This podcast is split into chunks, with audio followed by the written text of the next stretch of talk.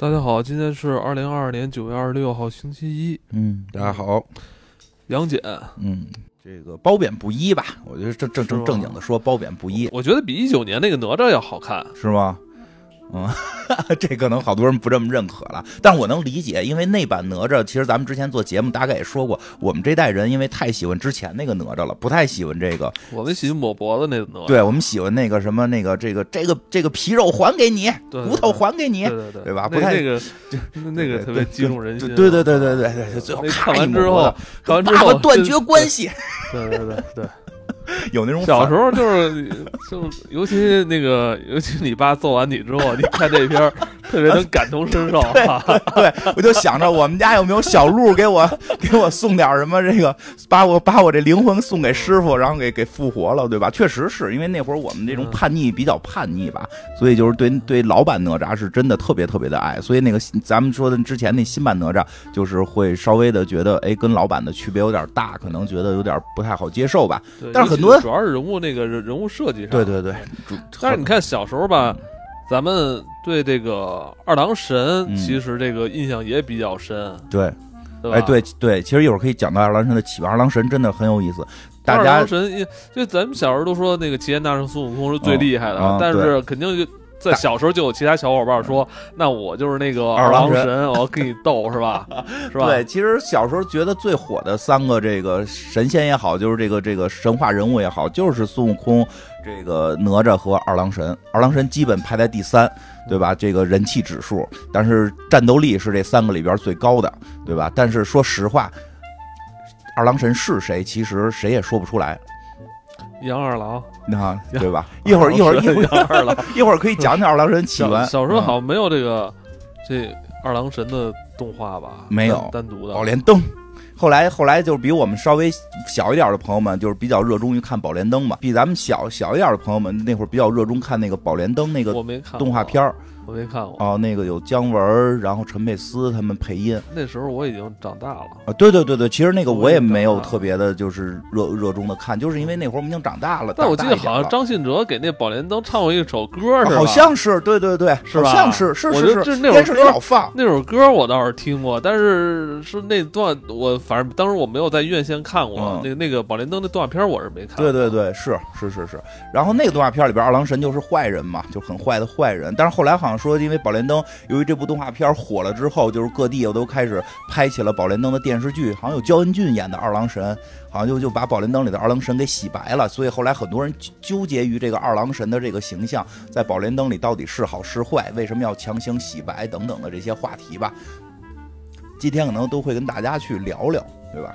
聊聊聊聊。然后那个，其实这版这版的这个，先说说这版这个杨戬，这个其实有点怎么说呢？其实。褒贬不一，好的一面，我觉得这个所有连连说他不好的人都承认他好的这一面，就是他的特效。这个特效确实是做出了一些让我觉得很惊艳的地方，就是比如就是这个呃，比如那个那个四大天王第一次展现那个巨巨型的那个灵魂的状态的时候，我觉得那个还挺酷的。当然了，确实也看出一些一看出了一点火影的影子。火影，因为我后来没看过啊。后来佐助可以招这个，是吧？他后来也也老玩这个，是吧？啊，佐助对佐助可以招，佐助可以。后来我都没看。对，然后那个还有那个那里边有一姑娘使那宝镜的那个那个镜头，就迷惑人的那个镜头。然后就是那个法术一发，然后出来好多姑娘。我觉得，哎呀，他真的确实在法术的这个展现上边已经有了非常多的想象。这个想象就是确实是，我觉我个人觉得啊，就是在视觉特效的魔法魔法特效的想象上有了很大的突破。嗯，它这个设定有很多这种科幻元素。对对对，我觉得这个这个构思也很巧妙。对，另外一部分确实他做了一些科幻的部分。说实话，单从这个角度讲，他的科幻部分的设定做的还挺漂亮的，尤其是他做到那个，就是其实我记得咱们之前也谈星门签约是吧？对对对，就是他们。他们尤其是做到那个仙界的时候，既科幻又有中国的古风。我记得之前咱们特早说过，其实也希望能够做出类似于这种的那个叫做中国中，叫叫什么中国的未来，就不是不是那叫什么来着？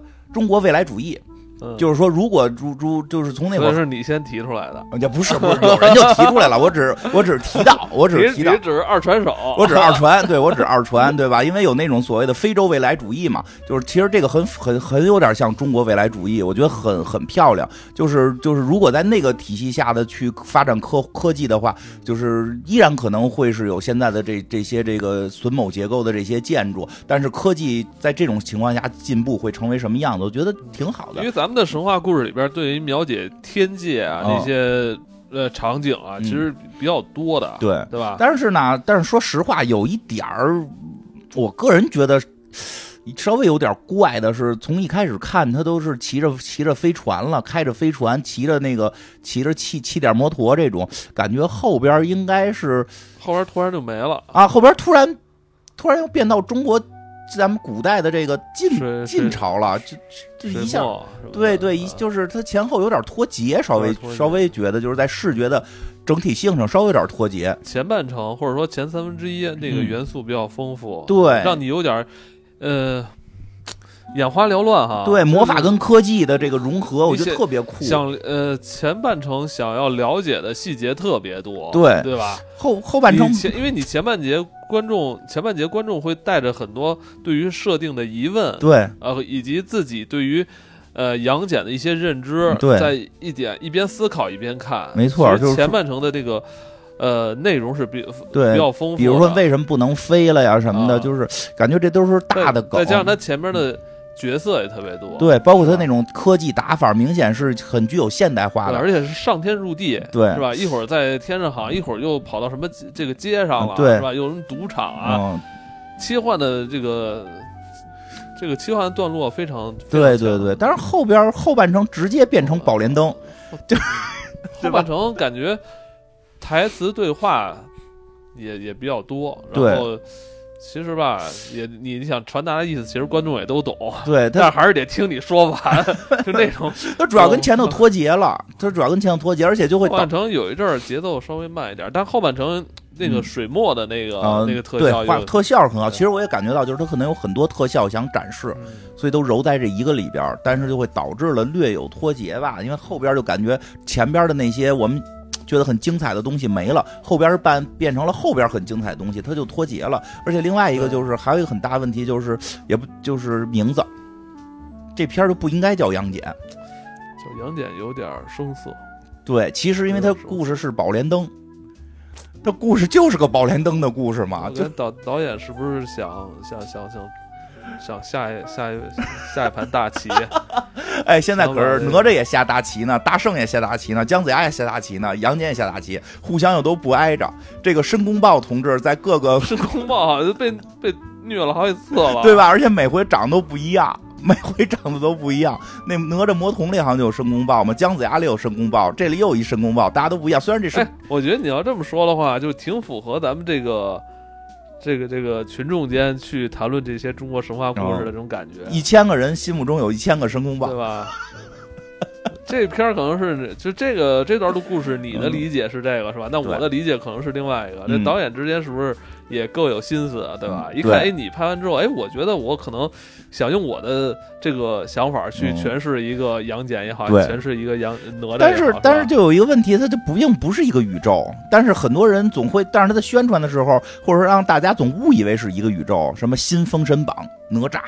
杨戬重生啊，重 姜子牙对吧？但他就是你最后一看又不在同一个世界观下，就是所以就会觉得起杨戬这个名字是不是就是为了追前头哪吒这个姜子牙等等的？他但是他的整个故事梗概其实是宝莲灯，就导致好多人看的时候报以的预期是我来看杨戬的，但杨戬在整个故事里边好像略像个工具人儿，前百分之九十都没有使神力哈。啊对，而且就是神力。对，而且就是他的那个表情也好，他的整个状态也好，更像工具人，反而是沉香那条线是主线，整个推动故事进程的是沉香那条线，杨戬只不过是好像是在调查这件事儿，杨戬大侦探。对吧？对吧？是不是？是不是？而且吧，还有一个就是这个创作团队，其实这个就是又是利又是弊，就是他呀，说实话能看出来，对于整个中国神话系统的研究还是很深入的，用了很多神话的梗，但是他忽略了一个问题，就是其实普通观众不太了解这些神话。嗯，他研究的是比较深的，就至少是能看出来各版本的宝莲灯，然后各版本的这个二郎神的这个源源源头的这些资料，以及《封神榜》里的很多细节，他都是考究过的。考究过之后运用起来呢，运用的说实话，以我比较喜欢神话故事来看，很挺好的。但是你，但是你得说，就是就是我在现场看的时候，我我那场人很多呀，包括我跟我朋友去看的，大家不知道你在说什么。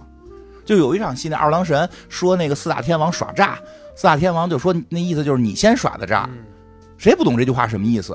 嗯因为实际上是在《封神榜》里边，二郎神是斗这四天王，四天王是纣王那边人。二郎神斗四天王的时候，就是一直是玩的是那个玩脑子来的，就是一会儿变成花狐雕吧，一会儿又怎么偷人东西吧，就是不是正面跟这四大天神刚，而是那个变成人那小动物，然后那个。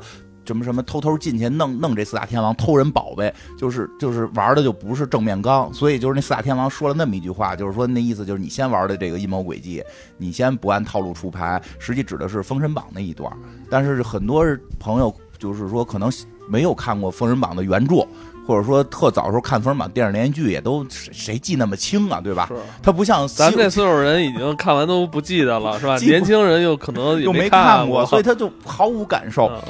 而且还有一个后边那个梗，就是后边到劈山救母这个梗，他就是说杨家的人，这个必须世世代代的杨家的姑娘得劈山。其实我觉得这梗用的特别逗，用的确实挺好玩，因为它是一个，这是一个这个中国神话里的一段比较神奇的事儿，就是谁都劈山，就是它是个梗，但是会弄得好多人不太明白，就是这个这前头这故事讲的就没讲利索，就是就是因为他默认为是观众们应该都知道。二郎神曾经劈山救母，劈桃山救母，后来沉香又劈华山救母，对吧？这个结果二郎神还是他舅舅等等这些，他默认你是知道的。而且这个在中国神话里边又没有一个明确的解释，说的为什么会俩人都劈山，对吧？因为一般理解，你二郎神劈山救母，怎么到你侄儿、到你外甥劈山救母，你成反派了？其实很奇怪嘛，对吧？所以他这里边把这个想法给解释通，给理顺了，理到一个故事体系下，这个都做的还不错。包括后头那个什么什么叫。太极图是吧？嗯，那个、那个、那个设设计图什么的，这东西，这东西其实也是跟《封神榜》里边有很多渊源的。这确实是是二郎神当时用过的法宝，都都不错。但是这有一问题，就是大家其实不是很熟悉这个这一段神话。没关系，熟悉就看个热闹，看个热闹，嗯、所以就会有人会觉得怪。其实确实很多那个。很多那个观众觉得特效非常好，但是剧情确实稍微的有点怪了，而且就我觉得是由于我刚才说的一些原因吧。我觉得如果首先故事名叫《宝莲灯》，可能就能解决一半问题。大家抱着看《宝莲灯》来的，就就就是可能初初始都有一个《宝莲灯》的这么一个想法。开始我看的时候也以为是要讲二郎神的这个。主线呢就没有沉香什么事儿呢，对吧？结果结果发现是这个，但是正好就就是这聊聊吧，因为这个这个这个电影我们讲的时候好像没完全下线呢。具体的剧情大家可以去看看，真的特效还是非常精彩的。嗯，当然了，还有一点也也也得也得说啊，确实是能看出来这个源各种的这个借鉴的源头啊，这个致敬的源头，致敬的源头也都能看出来，像什么火影啊，什么那个这个一些漫威啊 什么的，确实是能看出来。这我没看过那些人，我觉得对对打的挺特别精彩，就是我觉得，因为他还是哎，你看的是二 D 的还是三 D 的？三 D 的。我看的四 D 的，那带动是吗？因为我那场只有四 D 的。哎，那那剑戳你的时候，背后打你来的，嘟嘟嘟，没有没有没有没有，晃没有也没晃。现在四四 D 电影不那么折腾人了，没那么折腾了啊。哪个听吧，但其实这片儿应该二 D 我看足以啊，三 D 很好看，因为它前面有很多那种特别那个有很多丰富的细节，比如他在呃描绘一个像你说的。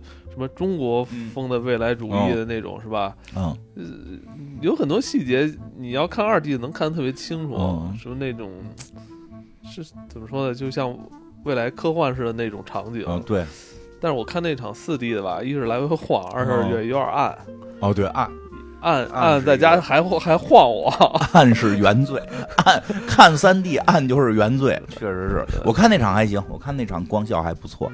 对，那个正好说这儿吧，其实也就说出来了，就是这个刚才说二郎神劈山救母嘛哎，那等于他那他这段这个故事情节不是原创的，呃，怎么叫原创？反正是他是宝莲灯，就是宝莲灯改的，接着宝莲灯不是就着宝莲灯就是原版宝莲灯改的。但是那个原宝莲灯里的二郎神是个纯反派嘛，是个纯反派，就是说那个那个沉香的妈妈。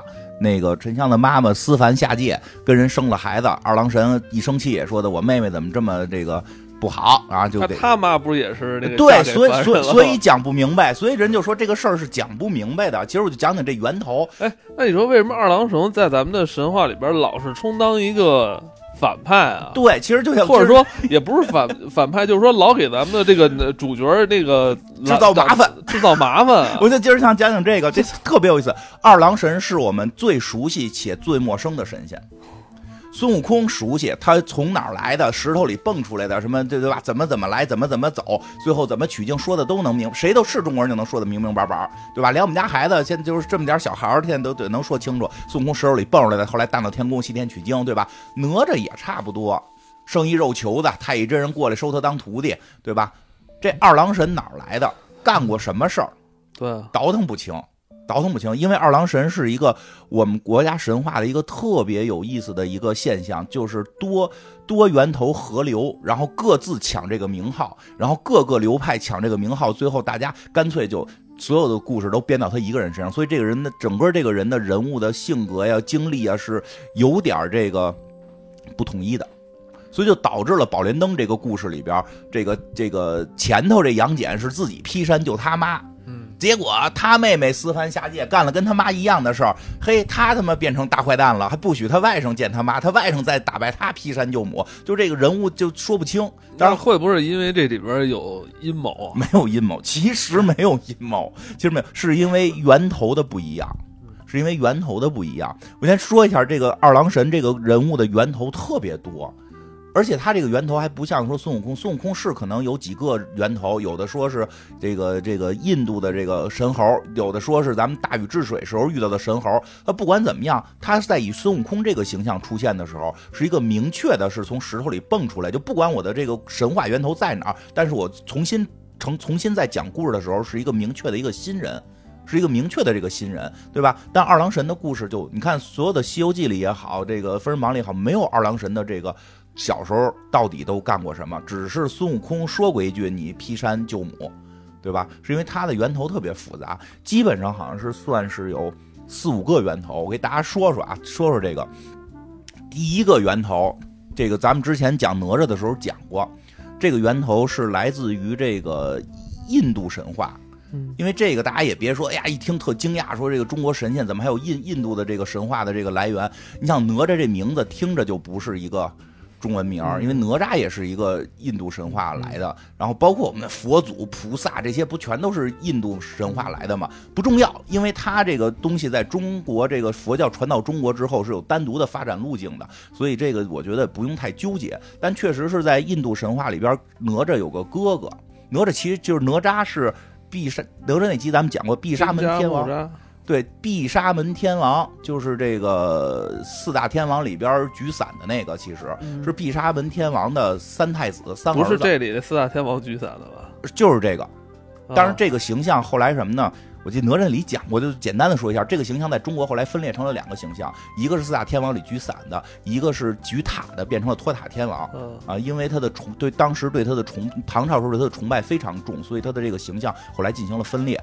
这个举塔的这个举塔的这个李靖，其实也是这个必杀门天王或者叫多闻天王的这个神仙的这个源头。然后呢，这个原来在印度神话里边，哪吒就是老三，好像是五个孩子，还有个老大。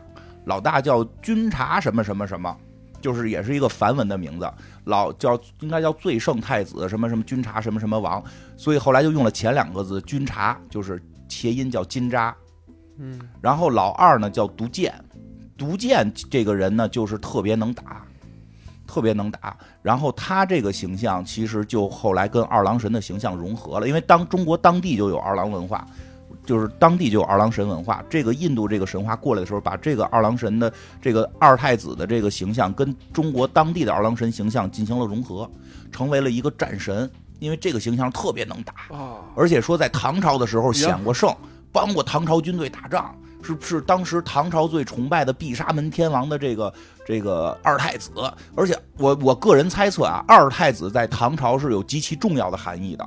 因为唐朝开国的这个不能叫开国了，其实是他们，就这个这个这个李世民啊，确实也是开国的。对，这个李世民跟他爸一块打，跟他爸一块打天下是二太子，对吧？这二太子其实就二这个这个二世子，你看这二太子吧，就这个老二，这这这个地位高，这老二地位是很高的，所以这个毒毒剑这个形象呢，就就被拿出来跟二郎神的形象做融合了。所以比较更有意思的是，哪吒那个在中国神话里边，哪吒不是还有个二哥叫？叫那个木吒木吒嘛，是因为前头那个他那个在古就是在那个印度神话传过来的时候，前头大哥就叫军察什么什么什么，所以用了前两个字金吒。金吒对，就金吒 谐音 对，用了谐音金吒。哪吒是哪吒，他中间还想找个什么吒，反正机缘巧合的找到了一个高僧，那个高僧手底下有几个徒弟，一个叫木叉，一个叫惠岸。然后就干脆把这些人都给融合到一块儿，生搬硬凑的。他有些源头说那和尚说自己是菩萨什么的，然后反正就就这么着吧，就给融合到一块儿，把他跟这个挪到了这个哪吒的二哥这块变成了这个木木叉，变成了木叉，后来就就是谐音梗就叫木扎了。然后把原来哪吒这个二哥这个，哎，你说这么多人拍那个哪吒，怎么没给他他们这个大哥二哥没拍啊？拍一拍，因为原故事里边大哥二哥是那个修炼的。就没在家，一直在修炼，一直在修炼，跟着神仙们修炼呢，对吧？别再老放什么抽那个龙龙筋那段了，我真的不想再看了。那一段就跟看那个。蜘蛛侠什么？他对对对，他的叔叔死，叔叔死一样了，每次都来那段。再看就看那俩哥哥打是哪吒，再放你觉得你觉得腻不腻啊？有点，每次看完都得，我主要替小白龙心疼。是，每次每次都抽 抽一个。然后这个什么，接着说了，说这个就把毒剑这个形象挪到了二郎神这里，二郎神就有了战神的属性，嗯，就极其能打。我操，他这扮相现在就跟那个三国里那个吕布似的。对，极其能打，最能打的，天界最能打的。还有一个源头，还有一个源头谁啊？这不是说咱们原来就有二郎神话吗？是这个把这个印度神话这个形象进行了融合吗？原来的二郎神话就是，你看二郎神有一个特点，二郎神这个特点就是神仙里边罕见的带狗的。嗯，带狗就是《西游记》里边还写驾着鹰带着狗，而且玩崩弓子。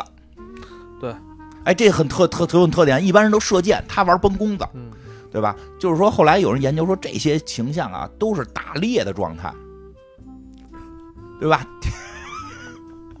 提鹰架鸟，对吧？遛狗，就是就打猎，打猎。对，所以他呢，就是后来有人认为，就是他是巴蜀一带，就是这个四川一带啊，四川一带的猎神。说四川那块猎神是相当于他们的一个很大的大神。这个咱得说，之前也也说过，就是这就是融合、融合再融合。对对，之前咱们得说一下，这个这个这叫什么？这个咱们中国的神话文化确实是以融合为主，因为咱们以前有个词儿叫“逐鹿中原”。什么叫“逐鹿中原”？就是四边谁强了，谁在谁谁谁就把中原这片附属之地给打下来归他，对吧？东边有东夷，西边有西羌，南边有所谓的南蛮，北边有北戎。哪个都是中国文化的源头，大家别一听这些词儿就觉得，哎呦，这些词儿都是不好的词儿。山东就是这个东夷文化的源头，有什么这个射日，有这个大义射日这这个文化，包括这这个墨子鲁班都是这儿出来的嘛。然后这个西西羌这边的文化，像什么据据说啊，这西王母是这边的文化。昆仑西昆仑，你看咱们神话里去西昆仑，为什么去西昆仑啊？因为它是一个西边的文化，就是这个。其实说西边就是四川啊，也就是四川，没有更西了，就是四川这块的一些文化，对吧？像南南南蛮的一些，当时所谓的南蛮就是荆楚文化。咱现在那个三星堆过，三星堆是四川那边的，那个过那个什么，过那个粽粽子节，不是是纪念屈原先生吗？屈原就是荆楚的呀，就是楚国人啊。荆楚文化对中原文化也是有巨大的影响。伏羲女娲神话其实跟这边是有有源头的，所以它确实是一个融合的过程。所以原来巴蜀文化里边就认为可能存在这么，这是猜测了啊，因为这个后来没有特别明确的史料，猜测存在一位在当时可能是羌族文化，后来说甚至到这个这个底底底族底族人的神话崇拜里边出现过一个猎户神，因为当地就是以打猎为主。他不是农耕为主，说当时当时以打猎为主，是最大的神就是打猎神。这个打猎神说，可能当地的方言里边“狼”这个字类似于天，就是是是一个天神，所以他就是这个二郎这个意思，可能指的是是大天神，并不是我们所谓的这个。因为所以你看，二郎神一直没哥哥，二郎神二郎神他得行二啊，大是谁啊？老大怎么不救母去呀？怎么老让这老二救母呢？老二，老二是可能是那只狗，他老大，老大是老大是狗，所以有说是爸爸是老大，有有有这种说法，说爸爸是大郎，他是二郎也可以。让我想起了驼枪师姐嘛，什么陈大生、陈小生，然后什么三妹、四四喜什么的，就这么往下排，一家子这么排也也没准啊。但就是说，一般会认为这个名字可能二郎这个名字是当地大天神的一个谐音。后来传到这个这个这个中原里边，就变成了二郎，所以他是有明显的猎户属性的，他是当地的一个猎户神，对吧？这个这个是有这种可能性的。然后再有一个就比较常见的说法是，这个他是在巴蜀一带嘛，所以他也一直被封封为这个叫川主，就是四川的主神。这个是明确的，叫四川主神。然后就说呢，这个四川当时都江堰特别的这个这个厉害。这个李李冰有个二公子叫李二郎，说跟着爸爸李冰一块儿建的都江堰，而且在当地还剿灭了很多土匪，所以当地崇拜李二郎，所以就是有一个李二郎的这么一个崇拜，叫李二郎神。这也是一个源头，这也是一个源头。说当地到现在在巴蜀很多这个庙宇还。明确写的是李二郎，不是杨二郎。是杨二郎是谁？你听杨二郎最扯，谁老杨家的 杨二郎的出现是最扯的。然后这个是李二郎，这个源头，这个源头好像好像我听说好像是到什么宋元明清之后的崇拜会越来越多，还真不是什么什么秦汉时候崇拜，是后来的对他的崇拜越来越多。然后再有一个是什么呢？这个就很少见到的，但是这个也很重要，叫赵二郎。也是巴蜀地带的一个人，这是道家加进来的。道家也要，也就是看佛家有毒剑，对吧？然后这个这个这个羌羌敌少数民族有这个狩猎神，然后这个这个儒家这个出世为官的里边，他有李二郎。你看各家都有一个代表，道家也有一个代表，道家也派出了一位代表，叫赵二郎。赵二郎说也是在巴蜀。赵二郎这个人到底存不存在不知道，叫赵玉。这个人是否真实存在，现在说不好。但是据记载说，说这个人了不起。这个人说是一个神仙，就是一不要就是修道之人，后来成的神仙。先是自己修道，修完道之后呢，这个特别有本事。说隋朝的时候呢，这个隋炀帝想封他当大官，他不干，最后就是给他封到巴蜀哈当了一个太守。然后他到那个地方，就听说这地方闹闹妖怪。说有一个水里边有闹龙，他提剑入水，把龙给宰了，一手擒龙，一手提剑，让大家十分的这个惊讶，就这了不起，这是神仙。所以后来当地有了这个这个赵二郎的崇拜。这赵二郎就有一个明确的说法，说他来自于眉山，他还带着几个兄弟。所以你看后来这个《西游记》里边，这个二郎神一出来说带着眉山六友。嗯。到这个《封神榜》里边有这个杨有这个杨戬杨杨戬这个收收服这个眉山七怪，哎，都有这个眉山这个属性，而且带着什么一一千一千二百草头神什么的这种，哎，他有这么一属性，而且在灌江口叫叫做灌灌口二郎，哎，从这儿来的，从这儿来的。当然，这灌口二郎跟李李二郎也是灌口二郎，都是在这个地方，所以就。所以这个赵二郎到底是不是真实存在，说不好，是道道教自己加进去的呢？是为了跟李二郎争一争呢？还是说真的曾经出现过这么一个人？说不好。但是道家就是讲说我们这是赵二郎，赵二郎是二郎神。然后呢，都没有姓杨的，到这儿都没有姓杨，都没有。这这是不是感觉都不是这个正牌儿？就不是，嗯，我们要杨杨戬二二郎，非要杨戬是吧？非要杨戬。先说一下啊，很多人认为杨戬不是二郎神，这个是很多人的一个认知。就我好像是没有明确的说杨戬、杨二郎，这个是吧？嗯、我感觉好像名儿都是这个，就是是不是同一个人啊？这个理论上呢，就是不是叫理论，就是断章取义的说这话没错，因为《封神榜》里从来没有写过杨戬是二郎神，二郎神这个字儿在《封神演义》里就没出现过。嗯然后呢，其他的这些故事里边呢，李二郎也好，赵二郎也好，嗯没有提到过杨二郎。《西游记》里边孙悟空说过这二郎神姓杨，但没说叫杨戬，没说，没说。但是这就产生了一个歧义，就很多人说认为二郎神跟杨戬不是一个人，因为《封神榜》里说的那个杨戬跟二郎神没关系。是不是咱们看见那个三只眼睛的都觉得是二郎神啊？三只眼这我待会儿再跟你说，可能更颠覆你的认知。先说这个，因为造型，因为这个书里边这这个这《封神榜》里没写二郎神，就没写这杨戬三只眼，这三就从来没发挥过功能，没写过。只不过我们看电视剧的时候给你贴了个眼睛，嗯他为了贴二郎神。但是呢，不得不说呢，你要说他不是吧？你说都有只狗，都有三尖两刃枪，嗯，都是什么鹅黄袍，对吧？都会七十二变，然后都一个姓儿，怎么就那么像，对吧？其实后来我进行了一个深入的研究，《封神榜》里的这个杨戬就是二郎神，这个毫无疑问。因为什么呢？因为《封神榜》里边虽然没有说他是二郎神，但提到了一个词儿，说他是叫这个清源妙道真君。其实啊，这个二郎神有个全称，因为是这样，就是各个朝代都会封二郎神，嗯，好像从宋朝开始封的就很大了，给二郎神封的，就是，呃，因为我们像我们知道关羽也是一直会被追封嘛，最后追封成这个这个这个武叫什么这个这个就是武帝什么的，就是追追追封的这个成神仙嘛，就一直会去封他嘛，对吧？这个。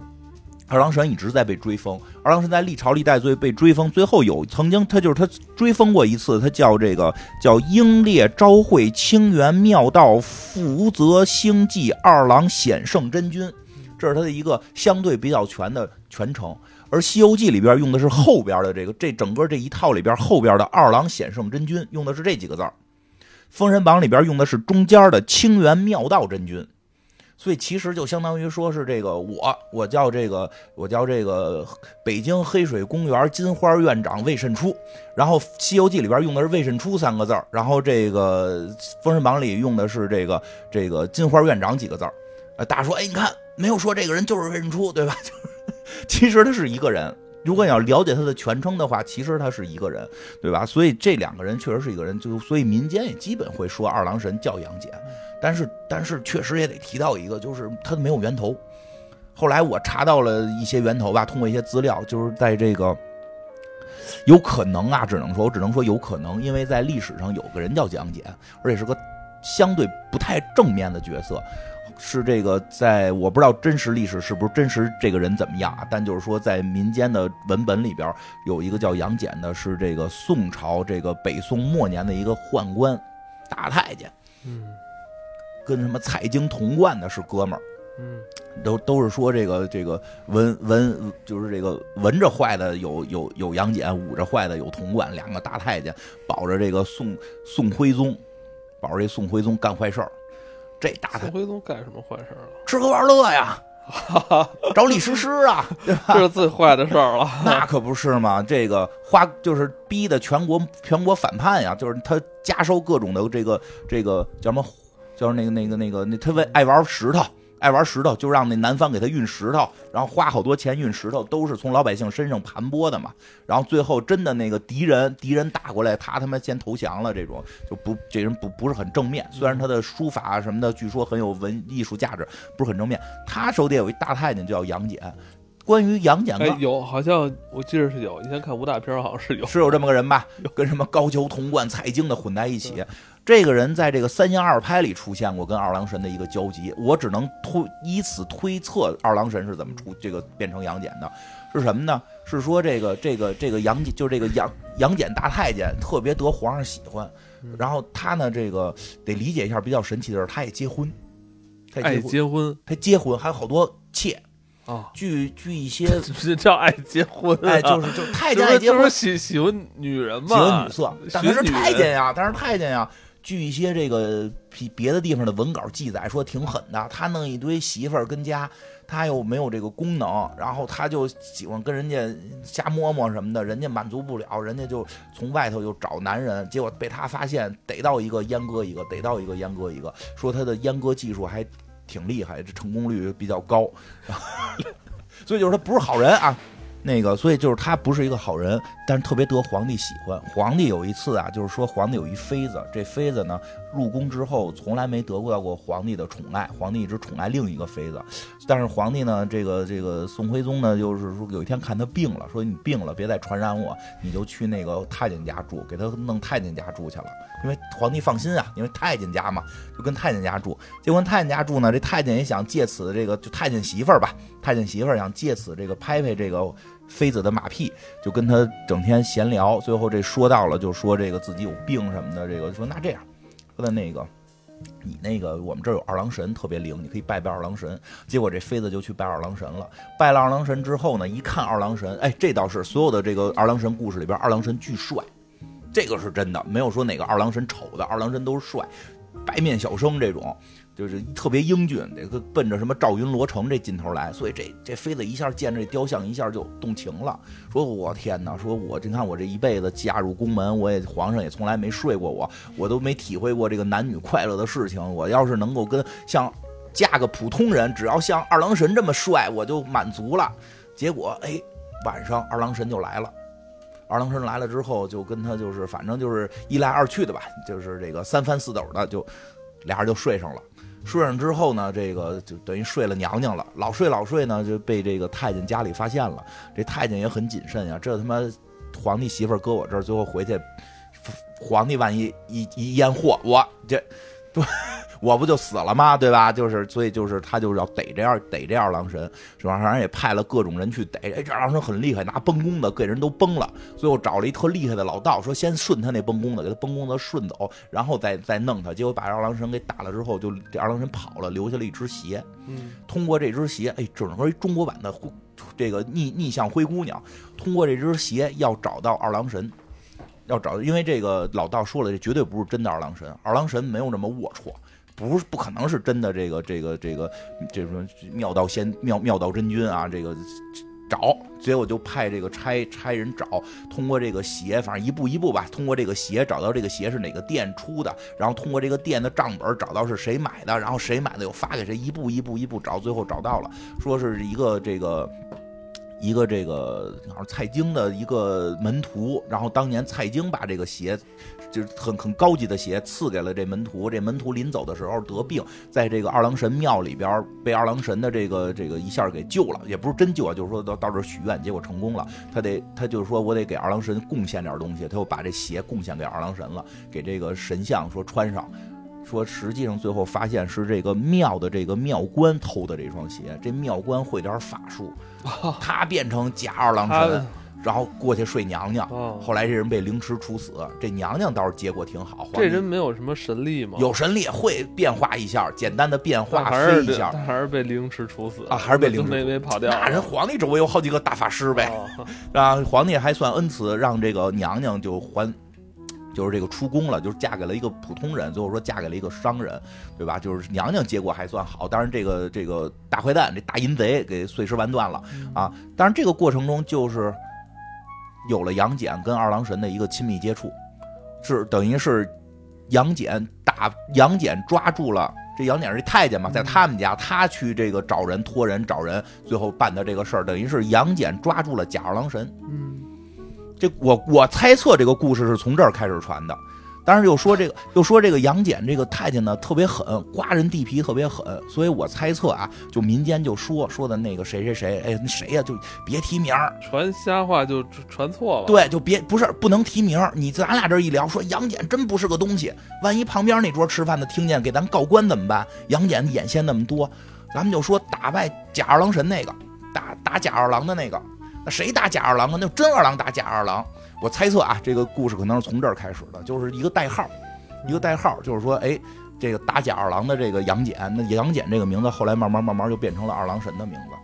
我我估计是这样，因为也有说，也有看也有一些说法，说是因为这个这个杨戬这个太监也会法术，变过蛤蟆什么的，然后就把这个说是二郎神变的等等。这这反正确实源头应该是跟他有关，也确实可能最早源头跟这个三星二拍有关。这个故事三星二拍呃成型是什么时候啊？明也明朝了，就我们能看到的时候是明朝的文本，但是这个故事成型于何时不知道。这个故事很可能是当朝，就是就是宋朝时候就有可能成型。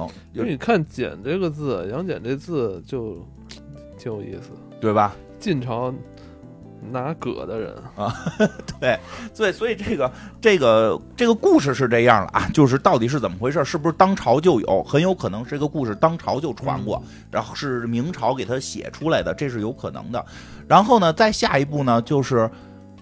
这是几个源头了？这这五个源头嘛，对吧？这这五个源头都是二郎神这个形象集于一身，所以他的形象极其复杂。但这些形象里边啊，就据说那个羌族文化的那个二郎神里边是有追日的，这个也有明确记载。什么叫《二郎宝卷》里边有记载，叫叫这个叫这个丹山丹山追日，说背着两个山，然后追太阳，跟夸父似的，特别猛。而且就是这个这个也也有就是也有了一些说他可能劈山的故事，但是他的劈山呢，据说中国的很多早期劈山故事不是救母，是治水，改水路，就是这个山就是跟配合大禹治水，然后改水路来劈山。但是这个事儿比较有意思在哪儿呢？就是到底是二郎神的劈山故事在前，还是这个沉香的劈山故事在前呢？说法不一。因为呢，现在就是这个劈，因为现在都知道，就是所谓的二郎神有劈山救母的故事。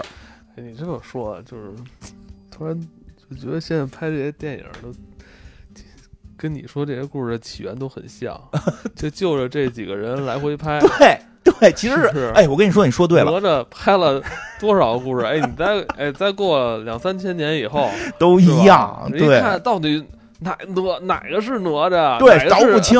说怎么？有好几个这个哪吒他爸到底爱不爱他？有好几个拍电影的人怎么都就各各种记录啊？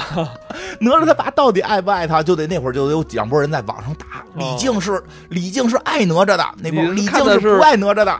胶版还是看的是照版？是不是？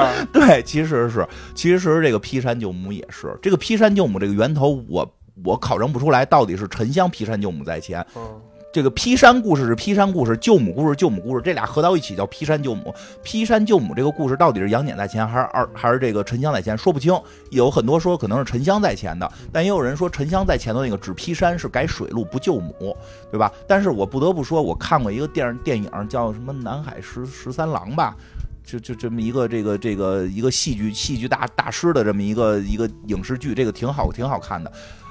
它里边有一段特别逗，就是说那个民国时期抗战胜利了，然后各个剧院就找他找这个剧作家来说，你给我们写写剧，说我们你也不用写，就是我们现在有一新剧，你帮我们改改。新剧就是他在现场看电影里演的，他现场看就有一堆那个星星就出来，在山上然后打一女的，然后那个那女的就唱特惨。后来他说你别他妈演了，就是来一堆金刚什么意思？就问那剧那个剧院老板说你这后头怎么演？说你这后头来一堆星星，就是咱们中国这些剧里边没有星星，这一看就是金刚嘛。这你准备怎么演？说这几个星星就把这女的给强奸了，然后生了一小星星。后来小星星劈山救母，然后后来那个那个十三郎吧，就特别逗，说说你们都拍出《宝莲灯》禽兽版了吗？就就可见那会儿是逮着一个这个故事各种换人改，因为说白了那会儿没有明确的版权，嗯。你二郎神劈山救母，哎，我他妈就来一沉香劈山救母，咱俩这个，你而且你看中国，而且它跟宗教好像没有太大直接关系，所以就大家就放放开改。对，它就是靠戏剧改，靠戏剧改。对，哎，正好说它跟那个西方什么宗教神话不一样，没关系，那边人也不不轻易不对。你说特别，这这边只有恶搞，像美国老喜欢恶搞那种 东西，但是他们正经的那种，他还不你说特别对，就是我们很重要的一点，我们的神话很多是通过京剧的传传播，就是不是不光是京剧了，戏剧的传播。二郎神跟沉香的很多故事都是在戏剧里传播，从元曲的时候开始发扬光大。对，所以我也说到一个特别有意思的一个点，嗯，就是二郎神的形象里边有一个点是三只眼，对。大家都会觉得二郎神三只眼天经地义，对，但是不是马王爷三只眼吗？哎，二郎神没有没有一本书里写过他三只眼，《封神榜》里一个字儿没提过，谁开始给他用三只眼？哎，这就是很有意思。《封神榜》里，这《封神榜》《封神演义》这部小说里，一个字儿没提过这个杨戬是三只眼，《西游记》里可也没提过。好多人会觉得，哎，杨戬不是三只眼，《西游记》里边孙悟空变成了一个小庙，然后那个二郎神用那个第三只眼睁开一看，就看出这庙是假的了。这个是动画片和电视连续剧的演绎，原著里边是说的是这个二郎神睁凤眼观看。通过脑子思考，他是通过智慧思考，说这庙有问题，不是说通过法术。他因为当时想表达二郎神特聪明，二郎神不是说能一眼睛看的，就是是是他那个智慧很高。二郎神后来我就查了一下，包括后来的这个八仙里边也有二郎神打他那哮天犬，这二郎神里也没三只眼。包括刚才说那三言二拍里二郎神也没三只眼，就没有人提过二郎神三只眼。但是咱们通常说这人突然开悟了，不是说这人开天眼了。哎，有意思就在这儿，天眼有，就是你查二郎神里边有所谓二郎神开天眼观十方，天眼睁慧眼有，动不动就二郎神睁慧眼观看。第三只眼是不是就是他天眼啊？不是，不是，因为啊，就是就是你要说这么看，说哎睁慧眼睁天眼是不是就第三只眼？为什么我说不是啊？因为像在《封神榜》里出现过燃灯道人睁慧眼，燃灯道人的形象也没有第三只眼，对吧？后来那个。八仙里边有那何仙姑睁慧眼，就是这是他们一功能，就是他们练练这个练这个法术的一个一个一个阶段，就是睁慧眼，是说的这颅内有一个眼睛能睁开。据据这个简单的说，就是据说啊，现在要激发松果体，这有兴趣大家可以去查查，号称这个人类的第三只眼在脑门正中间这个位置，它不是有一个物理的中间出来一个眼睛，而是它的一个法术或者说是一个修炼状态，可以打开你大脑内的一个眼。所以慧眼或者天眼就经常那个睁慧眼，开天眼。我最近都是在把脑门露出来。嗯，对。人说要露露露你的脑门，能感受空间啊。这个这个这 别拍了。这慧眼的事儿我就不不详细解释了，以后有机会可以聊聊。但就是说，这个睁慧眼或者睁天眼这个事儿，实际上是各路神仙都会的一个法术，并不是一个二郎神特有的法术。所以，当然在《封神榜》里边。像文仲啊什么的有第三只眼，他都会明确写三眼，所以二郎神没有三眼。后来我看了一些二郎神的一些这个画像里边，也都没有第三只眼。这个形象哪来的？我个人猜测是从戏剧里来的，因为我们看《封神榜》，这不是看那个《西游记》的那个那个电视连那个动画片里边大量的戏剧元素，对吧？它很多京剧的那个那个音乐呀，京剧的一些造型啊。京剧里的二郎神是有第三只眼的，那么这个眼是从哪来的呢？我后来好好的认真的查了一下，在明朝的一个课本里边的《搜神记》的课本里边，那个赵二郎是三只眼。为什么赵二郎是三只眼就不知道了，就是他是从那个赵玉赵二郎有三只眼演化出来的这个二郎神的三只眼，而而原始的各个文本里边的记载。不能说完全没有，有一些戏剧的文本里边记了二郎神三只眼，但是那些文学的，类似于八仙、封神榜、西游记里边都没有提过他三只眼。但是由于戏剧的力量在我们这个民间传播神话特别大，这个力量，所以戏剧里边他是三只眼，这个三只眼基本现在就深入人心了。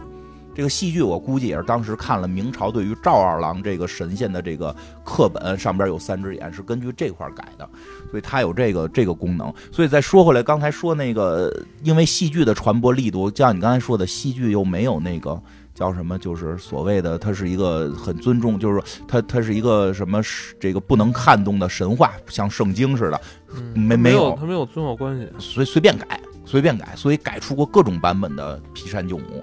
我就是说，那会儿没人拦着的话，估计能改出什么哥斯拉劈富士山，对吧？这这这都有可能，对吧？这个，所以这劈山救母谁在先谁在后不一定，而且是一个明显的是一个互相互相这个致敬的关系，所以它根本就不在一个故事体系里。为什么呢？因为沉香劈山救母这个故事劈的是华山嘛，到现在华山还有说是有一个山。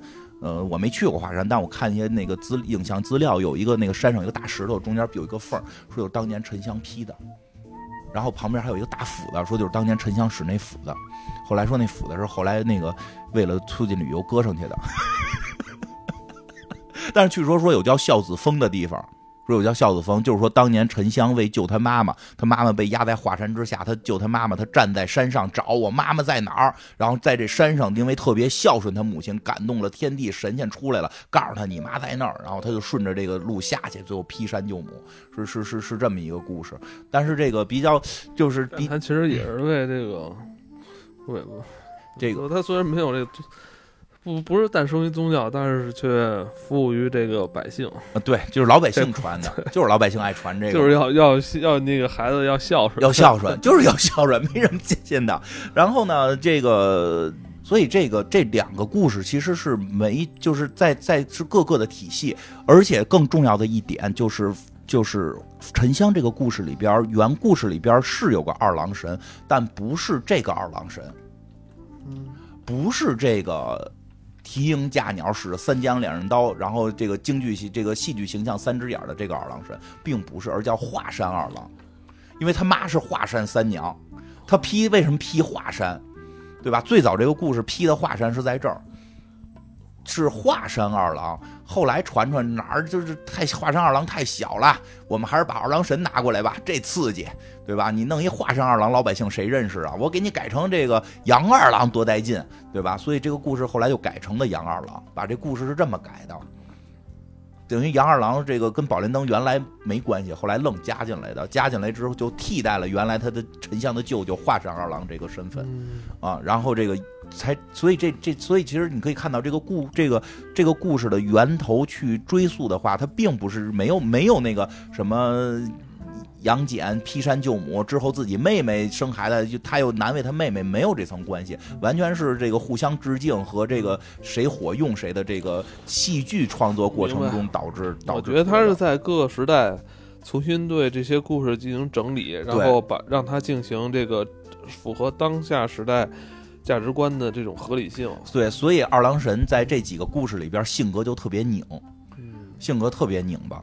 然后那个，对，这部电影也是杨戬一直都有点懵，对，就不好讲这故事就在这儿，因为这他就原来就不是一个故事体系下的，他自己都不知道怎么回事儿。你真的太难去解释为什么这个这个他。他他劈山救母，到他他还难为他外甥这件事儿，对吧？就是所以后来好多故事里边就改成说他在下一盘大棋，就是 他他是假装难为他外甥，实际是为了反抗天庭。就就后来有这这个时代就要让把他这个人物合理性。对对，实际他就不是一个故事，而且这个我讲讲这个这个这个。宝莲灯这个事儿吧，因为这个其实也挺逗的。宝莲灯这个故事其实也那特好玩，是能看出它的前后故事的那个那个融合，特别有意思。因为宝莲灯这个故事啊，应该是据我据我分析跟判断，应该是两个故事甚至三个故事合起来的。这个故事我们现在一般爱讲沉香，因为在戏剧里边这个故事应该叫刘西呃刘西沉香什么这个这个什么什么全传，是核心讲的是沉香他爸。不是讲沉香，沉香是这个故事的结尾，讲的是他对这个他爸呢，杨杨戬里边怎么他爸哪儿去了？不是跟他他凡人，他不是说那个生下之后那个是吧？你舅舅过来给给带带走了，他爸呢？对呀，就是不应该他爸先先那个？他爸是凡人啊。论那个第一什么抚抚养权，不应该是他爸吗？他爸是凡人啊，所以有人认为杨戬怎么成娘娘舅了？娘舅为最大啊。就当然，确实中国古代有这个娘亲舅大这个文化，娘亲舅大 有这个文化，有这个文化。也有认为这个这个故事雏形可以追系到追追到这个母系社会，就是这个不知道爸爸是谁，只知道。只知道舅舅是谁？婚是吧？啊，有这种可能性，因为他确实可能这个故事源自于这个巴蜀地区，但是我必须得说，很有可能啊，走婚，很有可能杨戬这故事确实是是借鉴的，就是致敬的沉香这故事，因为沉香这故事是有爸爸的，沉香故事，但是我们现在看沉香的故事，一般一般一般没爸爸了，哦，爸爸被忽略了，因为更多的想表达母爱，因为他爸爸那个故事吧有点乱套，就是这个现在就是看到的一些早一点的沉香的这个故事里边。他爸爸有点怪，就是他他有个爸爸，而且挺流氓的，有很多身份啊。因为故事很多，有的时候讲的肯定是过去编的啊，对，是过去编，不符合现在价值观。呃，确实不符合啊，我跟你说特别不符合。但是大家可以听一听，就是他爸爸这身份很奇怪，因为他爸爸这身份有的说是这个这个赶考的，有的说是采药的，有的说是卖货的，对吧？就是好好多版本啊，各个版本不一样，但都有个问题，他后来。跟他妈完了之后就又娶一个。陈世美，我讲其中一个简单版本，我讲其中一个简单版本，说他爸呀，这个去这庙里看见这个三娘了，看见这个三三圣母了。哎呦，我觉得真漂亮，然后就写了诗了，真他妈好，真漂亮，我喜欢你，就这种。然后这个我说我要能娶你多好，哎，有点像开头讲那个杨戬那个吧。其实这故事你会发现好多都是都是源头都特接近。写完之后，哎，其实这也特像那谁，特像纣王那故事，纣王给女娲写写写这个诗，但是后续不一样，是这三娘啊，觉得还行，就 也有人说是觉得有缘分啊，俩人就好了，好了之后就就生了孩子了。呃，就是还先还没生，就是怀孕了。然后这个三娘跟他说：“说我是神仙，你是人，咱俩不不能过一块儿。说你在我这儿好像说住了二十多天，说 happy 的差不多了，你就该走走。你进京赶考肯定成功，而且成功之后有人会会这个就是招你为为这个女婿。”就是大官会有大官找你，让你娶这个大官的女儿，你就踏实娶，那是你在这个人间的正经媳妇儿，我就是你神间的这个媳妇儿啊。后来呢，说这个果不其然，说的他这进京赶考很成功啊，这个成功之后。因为有那个复杂的故事版本里边，他还遇难了，有几样宝物，这几样宝物，这个都是这个这个三三圣母给他的，三圣母后来又去救他，这这这复杂版本是这样，简单版本就是考考上了，考成功了，这个丞相看中他了，点了状元了之后，就招他为这个这个丞丞相的女婿，然后娶了丞相的这个小姐，都过的人生很幸福了。然后呢，当然这三圣母怀了。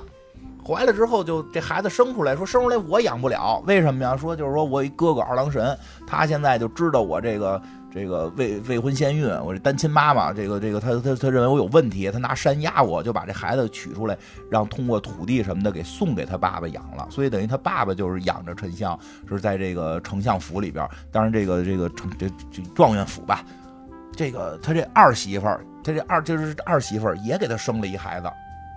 好像叫秋儿，反正也生了个儿子，就这俩孩子一块儿一块儿长。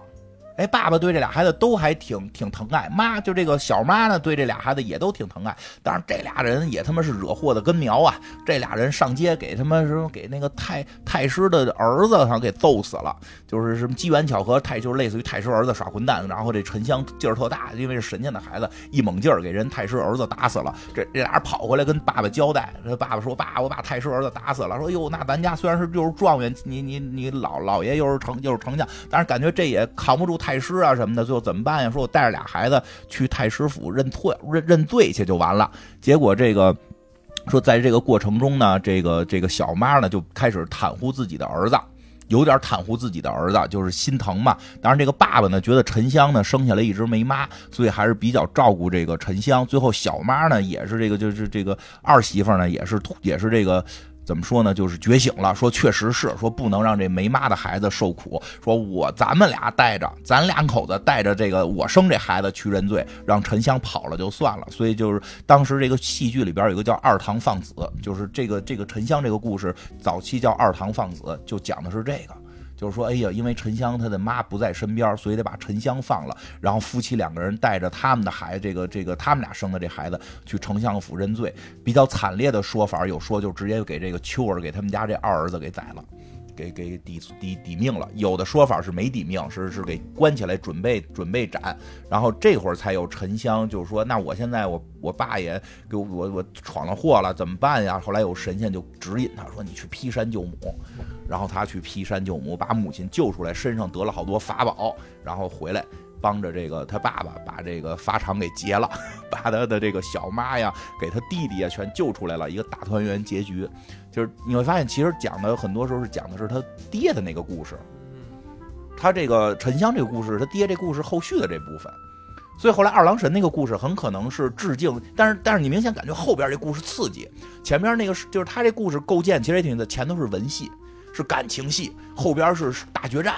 大决战最后还有一大团圆结局，哎，你你发现这结构其实很好莱坞，对吧？其实这种结构很早，我们中国人就已经发现这么讲这种故事，大家会爱听了。但是呢，就是京剧，就是戏剧，有时候时间很长，其实就爱看一段嘛。哎呀，现在可能大家都说我得爱听那个，爱看那个唱的比较懂。那以前都是老百姓就爱看打的，得得看你那打的热闹不热闹。据说这个劈山救母这个戏演的时候，里边还要动火药，就是要真有劈山那个镜头，就真有劈山那个道具的。就不像我们现在想的，就站那唱就结束。我就去那个颐和园看，说他颐和园里边乾隆看的闹天宫是带威亚的，那个有一个戏台嘛，那上边有好多那个吊的那个轨道，你说这钩可以吊威亚，真在天上打。孙悟空真要跟他妈哪吒、二郎神在天上打的。其实以前我们的京剧有很多这种特效戏的，所以说这个戏，成龙他们不就是？对对对对对，成龙他们不是开始就是这这这，他们就是练武行练武行的嘛，就是。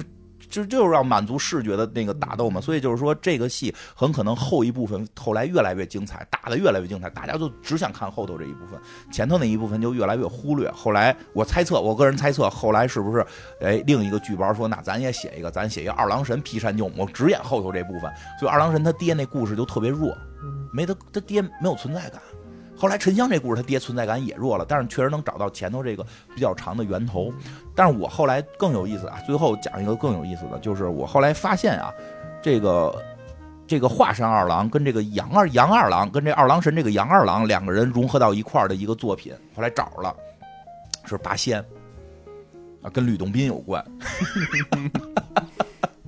哎，真跟吕洞宾有关。最后还是回回，这必须就是好好久没提到这个吕仙师了，对吧？就还是得讲到吕洞宾啊。有机会我吕洞宾简直就是中国神话的甘道夫啊！啊，串联了所有故事，特别牛逼，没他不行。串联了所有故事，在这个故事里边，整个现在的这个劈山救母的故事基本就完整了，基本就完。而且在这个故事里边。据我看的资料说，这个故事里边第一次出现了宝莲灯这样法法法宝。刚才那些故事里宝莲灯可都没出现，没有宝莲灯。这个故事里第一次出现宝莲灯，这个故事就非常有意思。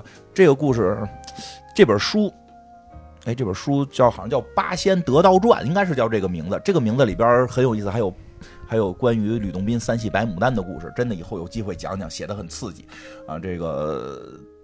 单讲这个沉香这块，但他这故事里不叫沉香，叫叫王泰，劈的不是华山，劈的是这个泰山。但这个故事里，由于第一次出现了宝莲灯吧，就是我们能看到的一些文本里边第一次出现宝莲灯，所以其实也是一个相对的把二郎神这个角色彻底跟华山二郎融合的这么一个作品。所以我讲讲这个故事的前因后果，非常有意思。因为这里边为什么说这个二郎一定就是现在这个二郎神呢？因为他们。八仙之前一直在大战哮天犬，就是就是明确的，就是他是有哮天犬的这个二郎神，不再是华山二郎了，就是天庭，就是这个灌江二郎了，这个杨戬这个形象了。当然这里好像也没有具体说他叫杨戬了，但是是这个形象。哎，故事起源很有意思，这是在这一套书的这套书好像一百回，这是在这套书的后十几回开始出现的一些，因为他这书是穿插着讲的，后十几回出现的一点一点的透露出来这个故事怎么回事是先是说吕洞宾啊。遇见这个嫦娥了，俩人花前月下聊上天了。嫦娥就跟吕洞宾说说的，就是说，因为这吕洞宾找嫦娥，好像是是要怎么着托付个事儿，反正就跟二郎神有关。就说说，既然你跟二郎神有关，我就跟你说一事儿吧。这帮神仙非常爱传八卦，说说的呀，说你们这八仙，就是那会儿他们还不不是没成为八仙呢，就是说你就是说这咱周围这些朋友啊，最近惹了点祸，说什么祸呀？说有一天呀。二郎神，这个铁拐李、何仙姑，他们跟天上喝酒，喝酒。哎，这个源头也是之前是有这个源头，但之前惹祸的是铁拐李，这里边变成变人了。说他们在一块聊天，聊起来了，说何仙姑修道成功了，然后呢，跟二郎神呢这个聊起来了。二郎神就是说，那仙姑你怎么修道成功的呀？何仙姑啪啪啪啪啪一介绍，这何仙姑啊，在这故事里边这样，在这套故事里，人是可以转世的，不停的转世，一一辈子一辈子修。呃，我觉得这套书特有意思一点什么呀？就这书里边生死已经不重要了，因为你死了就转世，所以生死不重要。甚至惩罚你什么？惩罚你十世为人，上就是那个玉帝惩罚你叫十世为人，你这反而在人间感觉是苦。所以在里边这帮八仙有时候动手比较狠啊，动手比较狠，动完了说啊这就是结束，对吧？就是说这个。何仙姑就是死过几回，就之前有一世死过一回，那一世还结了婚了。死了之后呢，好像那尸体漂在河里，还让另一个人把腿给想救他，结果把腿给蹬折了。后来为了结这个还，因为蹬蹬坏尸体这个这个这这这一层的这个这个这个就姻缘吧，就是这个因果，所以就是蹬他腿那个人后来转世，好像就成为铁拐李了。就是因为断蹬蹬了蹬了一大蹬了一个死尸的腿给蹬掉了，本来是想救他，出于好意，但给蹬掉了。反正就是说，这个何仙姑是转过世的，她曾经有一世结过婚，有有老公。后来就讲完整个他这个修仙成道的经历之后，二郎神就开始也都喝了。二郎神就嘿，我说世人都说何仙姑有丈夫呢，真是没瞎说，是有啊，你这个哈哈哈哈哈就，嗯，但是这帮神仙都已经成神了嘛，还老说我们有俗事儿，有点你有点那个性骚扰我，何仙姑很生气，就神仙你怎么什么性骚扰我，拿这玩意儿开我玩笑，我都已经是神仙了，哎。何仙姑就不高兴了，就就就耿耿起来了，就说他嘿，你别这么说。他说那个，哎，这时候说这个，这个谁，这个这个这个二郎神最最近说正好有一差事，就是负责查这个三界里边啊有谁这个神仙啊，神仙的督察，神仙的稽查队，就是哪个神仙做的不称职。这时候何仙姑就耿耿起来了，说我我也。我再怎么着，我是就是吧，之前一世的这个婚姻，这都是修炼的过程，不像有些人的妹妹啊，现在当着神仙还他妈跟人睡，就，哎，这他妈二郎神说什么意思呀？几个意思啊？在场的现在谁有妹妹？就我有妹妹，我有一个三妹，妈掐指一算，我操，真他妈是我三妹跟人睡了，就是说他有一妹妹，就是这三娘。这三娘为什么跟人睡呢？这嫦娥仙子跟吕洞宾这么说的，说这个这这他这故事特别有意思，在于还真是有些这个值得你思考的地儿。他说啊，这个这个二郎神他这妹妹吧，就是在反正在某世，就是在这个这个成仙的这世转世的时候啊，小的时候小时候啊，跟他们家邻居好像挺好的，答应过人家说咱俩以后结婚呀，青梅竹马呀。像是上一辈子还是这辈子我忘了，就是曾经他有过这么一口头许诺，就就是青梅竹马说了这么句瞎话，如同那个七龙珠里边孙悟空答应那个琪琪要结婚似的，但他自己可能都不知道这是什么，对吧？但是后来他成仙之后，他又老觉得说的，你说，就是我后来成仙了，好像他那个好像他那老公啊。就是他跟他说要结婚那未婚夫啊，就是一看一听说他成仙了呀，好像着急 伤心，然后死了，死了。说这你说欠人家，这是不是欠人家？说人现在又转世了，我是不是得还人家？我得还人家呀？怎么还？我得下界跟他用身体还呀，对不对？二人说你就别扯淡了，说你都是神仙了，你怎么还有这些想法呢？他说不是有这些想法，你就是人，就是说这件事儿它有前因有后果，有情缘。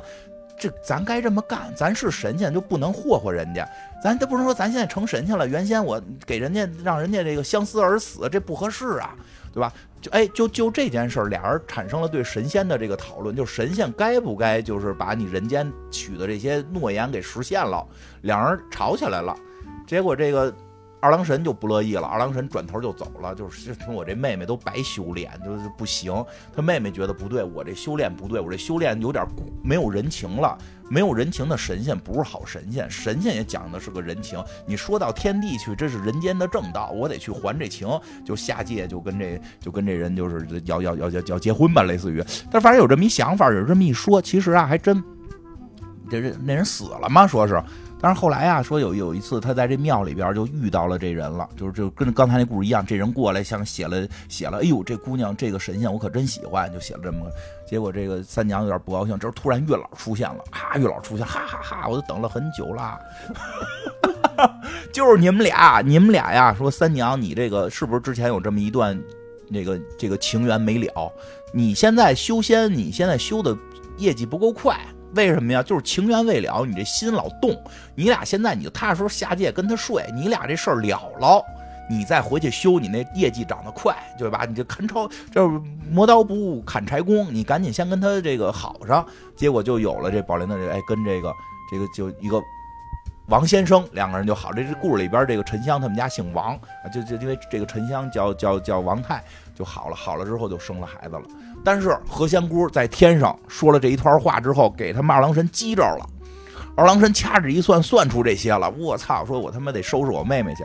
何仙姑当时就怂了。哎呦，说我他妈就为了争一时口舌之快，我害了三娘啊！三娘也是我姐们，也是我的闺蜜。我他妈的一张嘴把这害了。说这事儿特逗，说全天下人都就不是天神仙都知道，神仙能掐会算都知道，都知道三娘结婚生孩子了，就二郎神不知道。因为大家都知道二郎神是一个要面的汉子，他现在负责天定天地的这个天上天下这三界的这个稽查神仙的这个工作。他妹妹没遵纪守法，要说出来他他他难受啊，对吧？就就都哄着二郎神不说。但是所以二郎神也相信家里没事他也自己没算，说这回一点破，二郎神一算就知道了，一下这个何仙姑就就就说完了。说就跪下了，说对不起，二郎神大哥，我刚才都胡说八道呢。二郎神说没有，说的仙姑说你才是真姐们儿，你才是真哥们儿，真哥们儿才才说实话。操，那帮人都他妈当着我一面背我一面，从来没人说过实话，都不是好兄弟。我跟你何仙姑以后就他妈是把兄弟的关系了，我就信你，你他妈现在把我们家这丑事说出来，我就要去收拾这事儿。所以二郎神就走了，去收拾这事儿去了，呃，收拾这事儿去了。这个。说他一走一生气，他也没回自己那个那个府，所以那个什么狗啊什么的就都他妈下凡造孽去了。啊，他这一走就那拿这个泰山给这个三娘给压住了，给这三娘压住了。当然这时候这个三娘也很惊讶，说：“我这事儿怎么败露了？”我这事儿怎么败露了？他当时好像还是怀着孕，我怎么败露了？然后八仙就下来了，八说：“哎呦，对不起，大姐，说对不起啊，闺蜜，我说我吃饭时候一生气，你哥说话太太太他妈骚气，我一生气我怼了他两句，我把你事儿给说漏了。哎，三娘就是就是姐妹儿算了，过去了，怎么办呀？反正八仙也想办法，说在他这个在他这个山底下给盖出了这个。”就是就不像孙悟空似的压在五行山下那么苦，是在山底下有宫殿，有那什么蓝采和，还说没事我给你逮几个下人去，去他妈别地儿逮了几个兔子过来，变成他的下人伺候这个三娘，所以三娘在里头过得很幸福，过得很好，但是也不能叫幸福吧，他毕竟出不去，这孩子就给接出来了，给了这个王先生养，但是这孩子呢不是凡人，说天生就是神力，就是很很无敌的样子，叫王泰，而且这书里写特别逗，说其中有一个原因啊。是这个，咱们东边有一个叫倭国的地方，这倭国这帮人啊，他这这个矮，脑子不行，非非犯大唐啊！哎，确实是，就是历史上不是有过这个，他打这个唐朝时候想想打朝鲜，就让让让我们这个这日本人想打朝鲜，让我们唐朝军队给给剿灭嘛，对吧？这个是让我们给他们灭了，灭了。说灭了吧，这个是好事儿。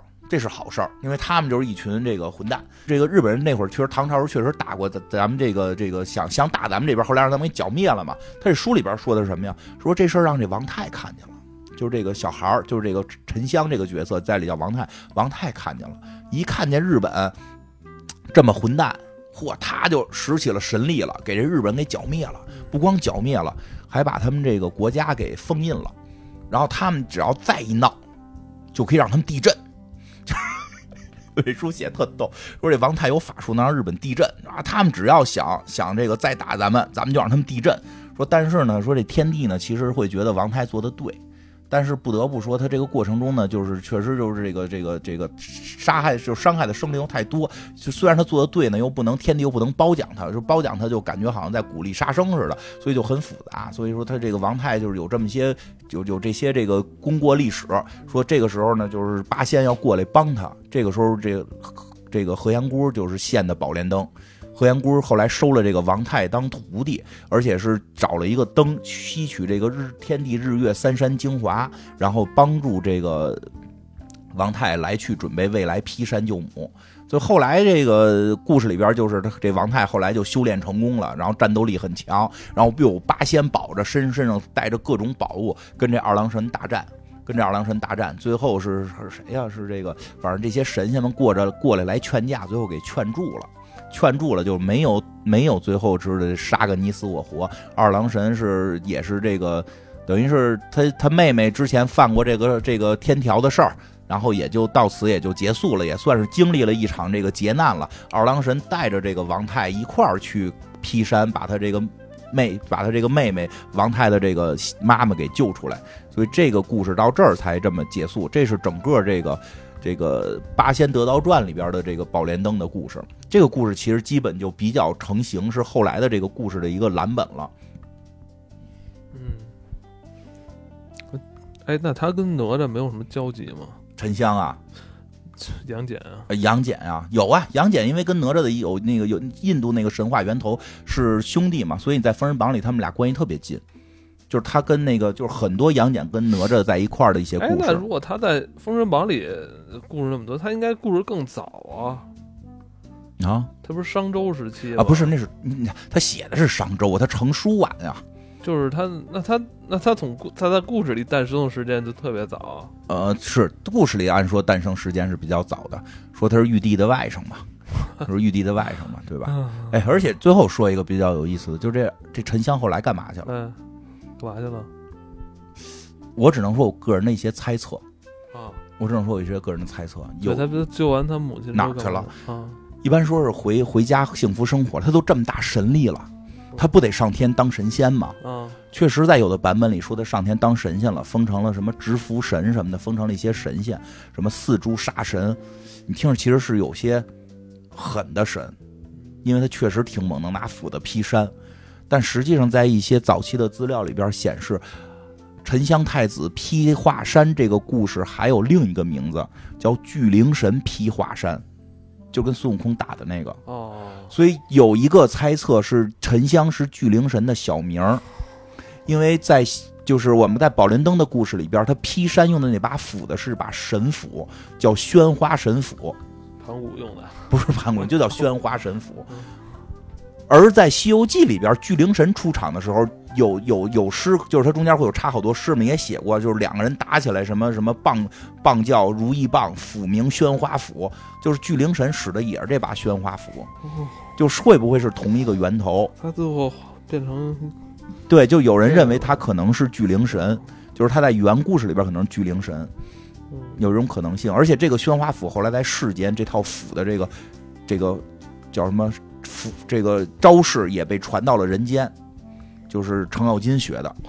程咬金使的那个斧子也叫宣花斧，但是六十四路只学会了还是三十六，反正他只会学会三招嘛。程咬金学程咬金学神斧的时候有一个很神秘的故事嘛，就是他学的时候是一个做梦的时候一老神仙传的，他不是一个具体人的师傅，他是个神仙传的，就是这个宣花斧是从神界传下来的，所以很有可能是沉香这一系，就是沉香，也有人认为沉香跟巨灵神他们可能是同一个师傅，或者说他们沉香巨灵神跟这个程咬金是同一个师傅，也有认为沉香就是巨灵神，可能传程咬金法术的这个人就是沉香传的，有有有有有这种猜测了啊，因为在那个我们后来看到的那个神话故事里边，那个沉香。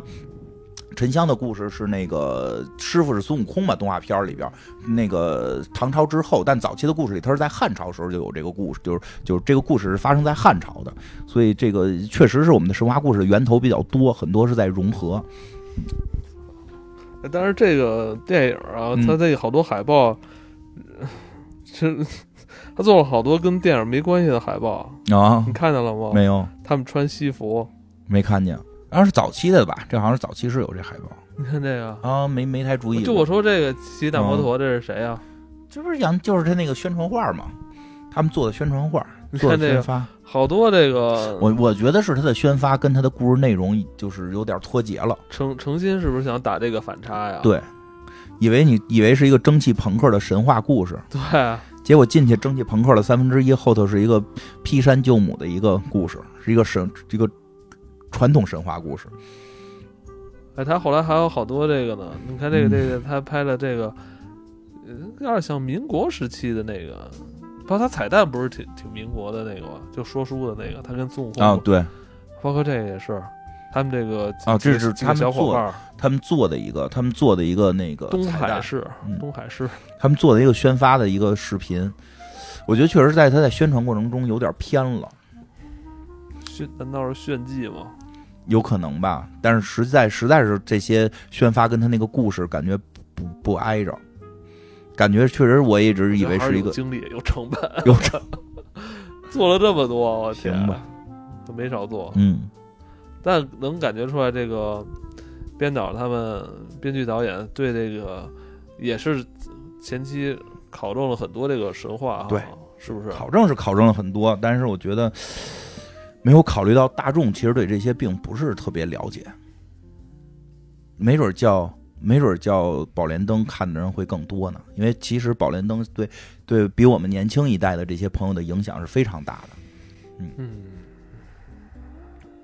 这个剧各方面质量还是不错。我觉，得它的特效的工业水平还是足够好的。而且这部剧的配乐用了很多爵士乐。嗯，对对对对，，杨戬还吹这个布鲁斯口琴，这个挺有意思的。对挺有很多特反差的东西，就是能感觉主创是想给观众带来一个全新的一个中国古典神话的美感觉。对对对，呃，我觉得还是特效比较好。挺棒的。嗯有意思。这，但是他挖了好多坑，不知道他后续会不会不会够呛，把把他这个《封神榜》这个系列给做的做多大不知道。我觉得现在就因为他现在你看啊，他这个跟他之前。呃，去年那个哪吒重生可都挂的是封神榜，对，但是你会明显感觉到好像并不太在一个世界观下，对吧？并不太在一个世界观下，这个是让他感感觉的话，他可能想跟哪吒好像会有一个什么戏出来，就是之前的出那个魔哪吒重生，嗯，不知道，我觉得够呛，我觉得就是。并没有，就是就是，我觉得就是前些年一直在说封神的布局，什么什么宇宙，其实都不是很多，都不是一个工作室，都不是一个市场在提出这样的对这种幻想，对，然后那个可能会影响了主创了。是的，他有点他有点市场倒逼创作，就是市场先把牛逼都吹好了，你得按照我这牛逼做。但你要这么说，这是一个反例，就市场说我们要看什么封神宇宙，结果这边真出了，但是票房不行。对，但其实作品质量。是挺高的，但是，但是他好像又目的是为了迎合之前市场的那种反馈。对，他如果像你说，他没有迎合那种所谓的一种市场的幻觉。对。他就做，他可能就随着自己的心意去做一个宝莲灯的话，对，做一个宝莲灯，就是他的这个故事的架构去讲宝莲灯，我觉得问题不大。两代劈山的这这个重新为什么两代要劈山？这个故事他想法给你讲明白了，把那个蒸汽朋克的部分再减少一点吧，我觉得没有存在的意义。就他他完全，我觉得他是为了贴之前那个哪吒重生，就是其实他因为你看他到后期主线故事的时候没有高科技。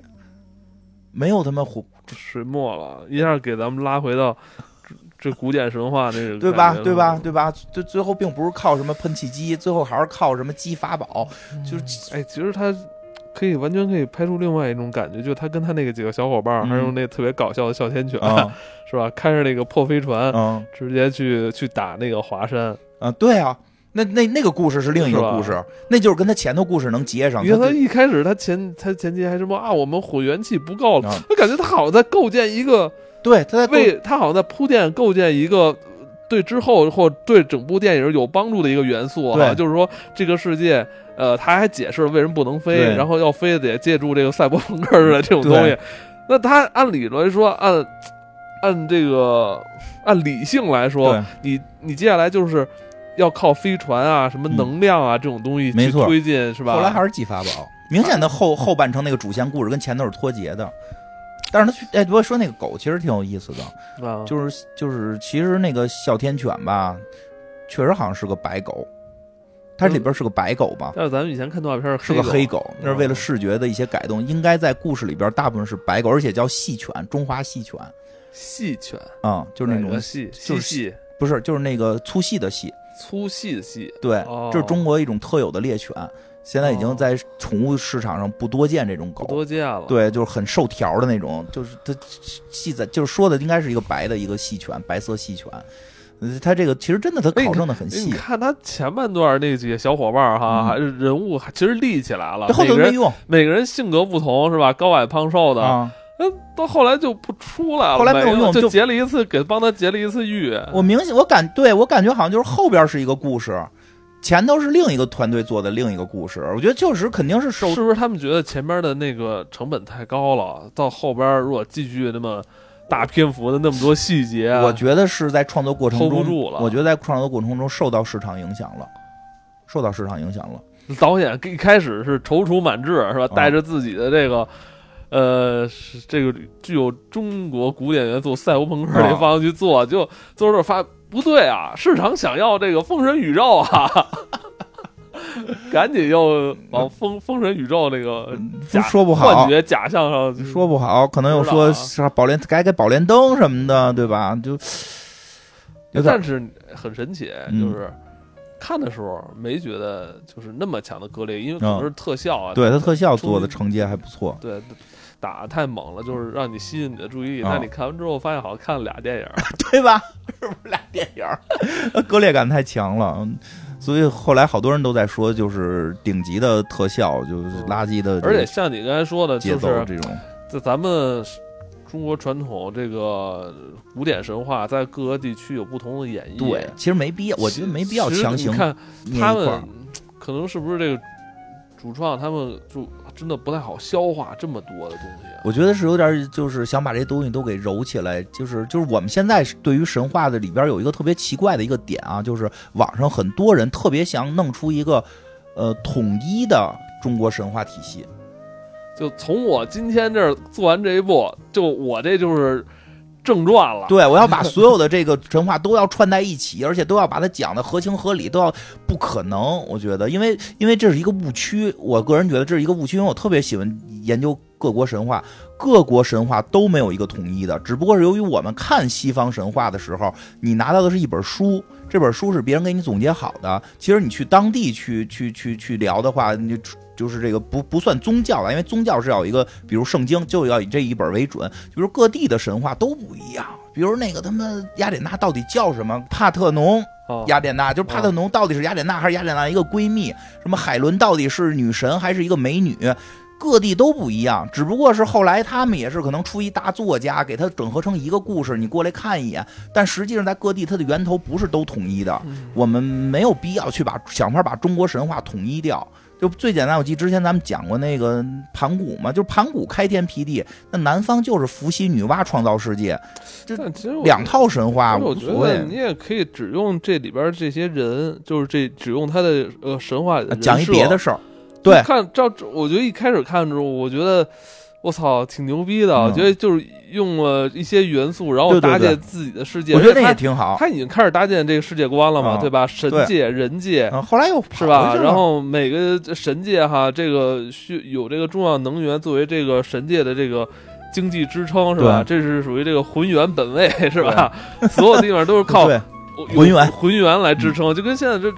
地球人类世界不都靠这个什么金本位，什么这种东西，什么本位是吧？能源是吧？能源来来支撑这个整个社会嘛？我觉得他这，他这肯定是想过这方面，但是可能是做着做着又做回去了，又又又回到传统神话。